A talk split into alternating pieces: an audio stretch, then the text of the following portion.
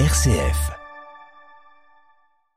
Le pape invité à être médiateur entre l'Ukraine et la Russie par le président ukrainien. Le couvre-feu a pris fin ce matin à Kiev. Quant à Mariupol, la ville subit le gros des attaques de l'armée russe. Nous ferons point sur la guerre en Ukraine juste après les titres. Une femme afro-américaine pourrait bientôt devenir juge à la Cour suprême des États-Unis, une première dans l'histoire de ce pays, mais elle doit d'abord passer l'épreuve des auditions au Sénat. L'armée appelée en renfort au Sri Lanka pour assurer la sécurité dans les stations-service, notamment, conséquence de la hausse des prix et de la crise économique que traverse le pays. Les religions appelées à éduquer au respect de l'eau, leur rôle sera mis en avant aujourd'hui au Forum mondial de l'eau qui se tient à Dakar. Nous en parlerons avec le monsieur environnement du Dicaster pour le service du développement humain intégral. Fin de la consultation en ligne sur les réformes politiques en Tunisie. Nous verrons quels sont les enjeux de cette initiative du président Sayed. C'est dans notre dossier à suivre à la fin de ce journal. Radio Vatican, le journal, Xavier Sartre. Bonjour, le pape François et le président ukrainien se sont donc parlé de nouveau hier matin au téléphone. Volodymyr Zelensky a invité le Saint-Père à jouer le médiateur dans les négociations entre Kiev et Moscou. Il l'a également convié à venir sur place dans ce moment très important selon lui. Le Saint-Siège a plusieurs reprises en effet exprimé sa disponibilité pour jouer le rôle d'intermédiaire entre les gouvernements russes et ukrainiens pour parvenir à la paix. Sur le terrain, l'offensive russe s'accentue sur Mariupol, cette ville portuaire situé entre la Crimée et le territoire séparatiste de Donetsk est pilonnée depuis des semaines et hier elle a même été frappée par deux bombes super puissantes selon la municipalité. Aucun bilan n'a été donné mais la population vit un véritable enfer, Adélaïde Patrignani. En effet, selon le président ukrainien Zelensky qui s'exprime dans une vidéo parue ce matin, environ 100 000 civils sont toujours dans la ville, ou plutôt dans ses ruines, piégés dans des conditions inhumaines, en état de siège total, sans nourriture, sans eau ni médicaments, sous des bombardements constants. Environ 7 000 habitants ont été évacués hier, mais un convoi humanitaire a été capturé dans la soirée par les Russes. Les occupants ne s'intéressent pas à la ville, ils veulent la raser selon la mairie de Mariupol. Ce n'est pas la guerre, c'est un génocide a renchéri la procureure générale d'Ukraine, Irina Venediktova. Un haut responsable du Pentagone a aussi affirmé hier que la stratégie russe s'appuyait désormais sur des tirs à longue portée en centre-ville, de quoi faire réfléchir les alliés de l'Ukraine qui se réuniront demain à Bruxelles. Les sommets de l'OTAN, du G7 et de l'UE devraient annoncer de nouvelles sanctions contre Moscou.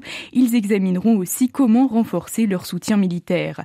Sur le terrain, les bombardements de l'armée russe se poursuivent sur de nombreuses villes outre Mariupol Kiev, Kharkiv, Odessa, Mykolaïv et Tchernigiv. Adélaïde Patrignani. Du côté des Occidentaux, la journée de demain sera ponctuée de trois sommets, ceux de l'OTAN, du G7 et de l'Union européenne. Le président américain sera présent à ces trois rendez-vous.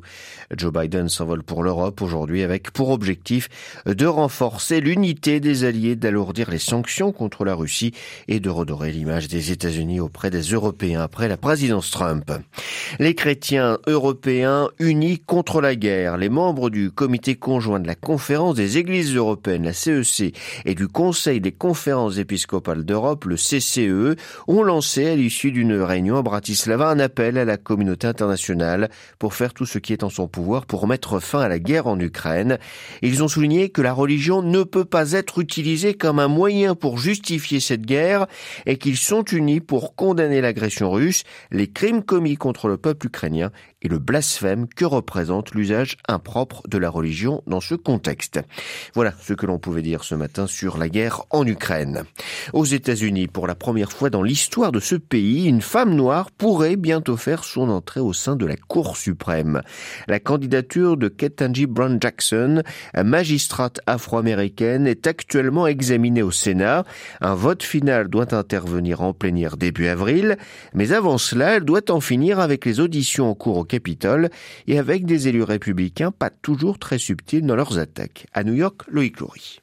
Une magistrate laxiste avec les prédateurs sexuels, l'attaque est venue hier de Ted Cruz. Le républicain accuse la juge de n'avoir jamais prononcé de peine maximale dans les dossiers de pédopornographie. D'autres élus lui reprochent d'avoir défendu des détenus de Guantanamo. Réponse de l'intéressé.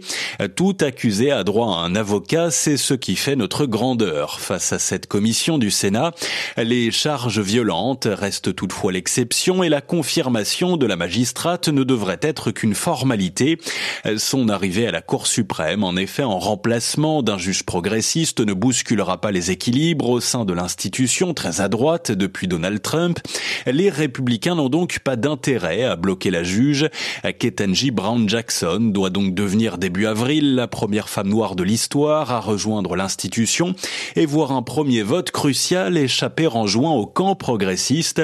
Le droit universel à l'avortement est dans la balance et pourrait être drastiquement restreint par la Cour. New York, Loïc Lauré, Radio Vatican. Attaque au couteau et à la voiture bélier hier à Beersheba dans le sud d'Israël. Quatre personnes ont été tuées par un Palestinien abattu par des civils alors qu'il poursuivait sa macabre route armé d'un long poignard. C'est une des attaques au couteau les plus meurtrières de ces dernières années en Israël. Aucun survivant retrouvé dans les décombres du Boeing 737 qui s'est écrasé lundi dans une zone montagneuse de Chine. Le pape a envoyé un télégramme de condoléances au président chinois Xi Jinping lui indiquant qu'il priait pour les disparus et pour consoler leurs proches. Au Sri Lanka, le gouvernement a dû faire appel à l'armée hier pour éviter les heurts aux stations-service. Le pays n'a quasiment plus de réserve de change et ne peut plus importer les biens essentiels en quantité suffisante. Du coup, les pénuries se multiplient et les prix des produits de base explosent. Les précisions d'Emmanuel Derville. La décision d'envoyer l'armée dans les stations-service intervient après la mort de deux personnes âgées qui faisaient la queue en plein soleil pour acheter de l'essence. Les deux victimes n'ont pas supporté la chaleur qui leur a été fatale. Alors que les files d'attente s'allongent, les esprits s'échauffent et le gouvernement tente tant bien que mal de maintenir le calme. La crise du coronavirus a frappé le secteur du tourisme, véritable pilier de l'économie sri-lankaise, de plein fouet. Déjà très endetté auprès de la Chine, le Sri Lanka a vu ses réserves de dollars fondre ces derniers mois. Une délégation du FMI s'est rendue à Colombo mi-mars pour discuter d'une aide financière. De nouveaux pourparlers auront lieu au mois d'avril à Washington. Le ministre sri-lankais des Finances devra présenter des mesures de sortie de crise pour obtenir l'assistance du fonds. En attendant, l'Inde a accordé un prêt d'un milliard de dollars la semaine dernière, tandis que Colombo a demandé deux milliards et demi de dollars à la Chine. New Delhi, Emmanuel Derville pour Radio Vatican. Revirement des talibans en Afghanistan. Ils avaient finalement décidé de rouvrir les écoles secondaires aux filles. Mais ce matin, eh bien, ils ont ordonné leur fermeture sans donner aucune explication pour l'instant. Les collégiennes et lycéennes ont ainsi été priées de rentrer chez elles. C'était la première fois depuis août et la chute de Kaboul que les filles regagnaient les salles de classe. Le Forum mondial de l'eau continue jusqu'à samedi à Dakar, au Sénégal. Ce matin, au menu des discussions, le rôle des religions dans l'éducation au respect de l'eau. Alors que dans le monde, plus de 2 milliards de personnes n'ont toujours pas accès à l'eau, les religions ont leur rôle à jouer dans cet apprentissage. Comme nous le rappelle Tebaldo Vinciguerra, il est en charge des dossiers environnementaux au sein du Dicaster pour le service du développement humain intégral. Les religions, dans leurs rituels, dans leurs euh, textes sacrés, leurs traditions, accordent habituellement une place très importante à l'eau. L'eau a également une valeur religieuse. De l'eau du baptême à l'eau du calice, ça sera l'eau qui purifie, l'eau qui fait renaître. Combien de guérisons dans la Bible sont liées au fleuve ou à la boue que façonne Jésus, l'eau a donc cette dimension fondamentale. Elle représente quelque part une marque de bienveillance ou de bénédiction, voire de divinité ou de sacré dans certaines religions. Alors la motivation qui découle des authentiques croyances religieuses peut certainement contribuer au respect de l'eau et à son utilisation de façon solidaire. Tebaldo Vinciguerra en charge des dossiers environnementaux au sein du Dicaster pour le service du développement humain intégral. Il était interrogé par Marine Henriot. Avant de passer au dossier de la rédaction, on se rappelle comme tous les mercredis, vous avez rendez-vous d'ici quelques dizaines de minutes avec le pape François pour l'audience générale.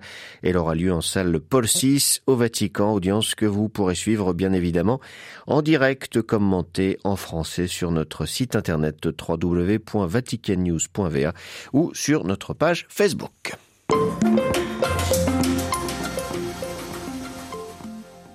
Retour donc dans notre dossier sur la Tunisie, où dimanche s'est achevée la consultation électronique lancée par le président Sayed auprès du peuple tunisien en vue d'importantes réformes politiques. Le 15 janvier dernier, le chef de l'État, âgé de 64 ans, a lancé cette consultation qui doit servir de base à de grandes réformes politiques élaborées par une commission d'experts qu'il a lui-même nommée. Un référendum devrait ensuite être organisé en juillet prochain pour rendre la constitution du pays plus présidentielle, selon ses propres termes. Quel régime présidentiel voulez-vous? Quels sont les obstacles qui empêchent la réalisation de projets dans votre région? Une trentaine de questions ont donc été posées, mais ça n'a pas vraiment convaincu les Tunisiens qui l'ont majoritairement boycotté. Seul 10% en effet du corps électoral a participé à cette consultation. Eric Gobb de l'Institut de recherche et d'études sur les mondes arabes et musulmans d'Aix-en-Provence revient sur les grandes lignes de cette consultation et ses enjeux pour le président Sayed. La consultation se structure autour de six axes. Un premier axe qui est le plus important, qui a trait aux affaires politiques et électorales, et qui est donc vraiment lié aux objectifs du président Kais Saïd. Euh, ensuite, cinq axes. On va dire un premier axe concerne les affaires économiques, un autre le développement durable, encore un autre les affaires éducatives et culturelles. Vous avez aussi les affaires sociales, la qualité de la vie. Et tous ces axes-là ressemblent plutôt à un sondage d'opinion et n'auront aucun effet institutionnel, contrairement au premier axe, qui lui est pensé pour servir le projet politique de Kais Sayed. Le questionnaire qui concerne la question politique et électorale est construit autour de trois axes qui sont le régime présidentiel, le scrutin majoritaire uninominal et la révocabilité du mandat des représentants. Vous voyez donc euh, ce que soutient en fait le président Kais Saïd dans le cadre de son projet politique.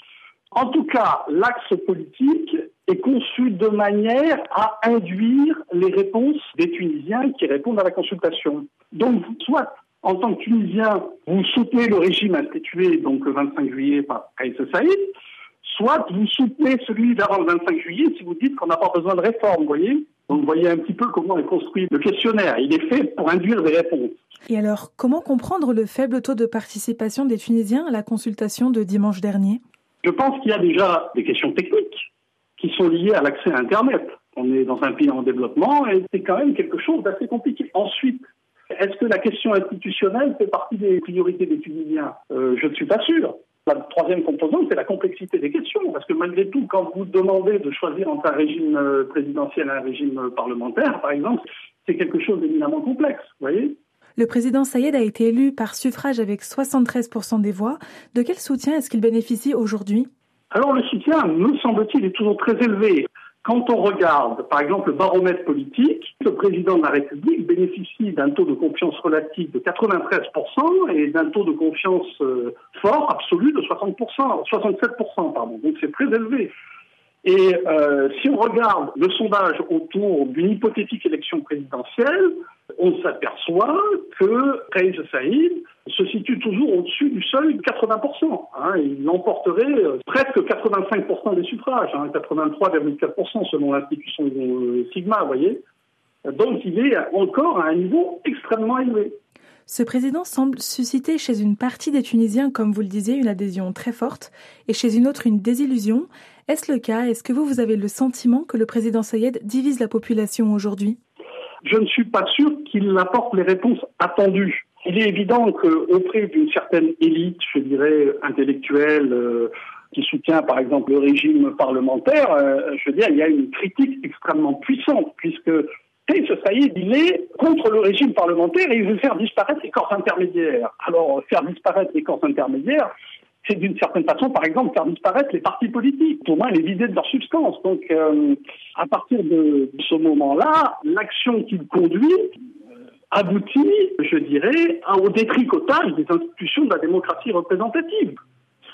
Sans guerre de surprise, vous avez eu euh, la suspension du Parlement, la dissolution du Conseil supérieur de de, la magistrature. Dans la vision de Kais Saïd, qui est une vision populiste, il y a, je dirais, une relation directe entre le président de la République et, entre guillemets le peuple. Euh, le, président de la, République veut ce que le peuple veut et c'est ce que le peuple veut. Vous voyez, un peu dans, dans sa construction intellectuelle, c'est ça. Interrogé par Claire Réaubé, Éric Gob, directeur de recherche au CNRS et membre de l'Institut de recherche et d'études sur les mondes arabes et musulmans d'Aix-en-Provence, était ce matin l'invité de Radio Vatican.